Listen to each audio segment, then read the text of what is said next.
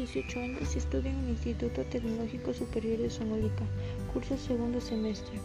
En este podcast hablará sobre la importancia de actuar bajo un régimen jurídico en nuestra sociedad, lo cual es muy importante para todos, ya que si no existiera viviríamos en un caos y no aprobaríamos otras normas que no fueran las nuestras.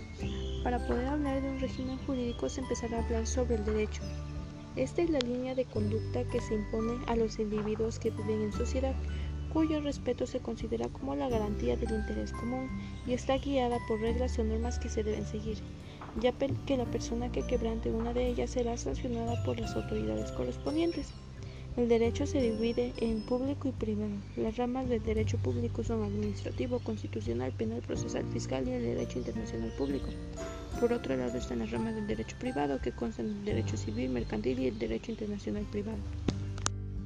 El ser humano está rodeado por la naturaleza y se desenvuelve en su entorno, ya que necesariamente necesita de los demás miembros de la sociedad para poder subsistir.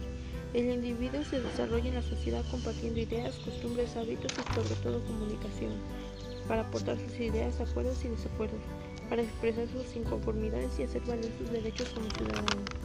El derecho es importante porque nos permite coordinar y armonizar los derechos de todas las personas, permitiendo una convivencia social en paz y tranquilidad.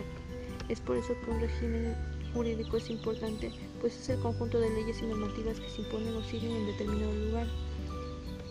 La razón principal de vivir en un régimen jurídico es que si no fuera así, imposiblemente se valerían los derechos. No existiría una sociedad en donde hubiera armonía, ya que no se podría regular la conducta de las demás personas y todo sería un caos.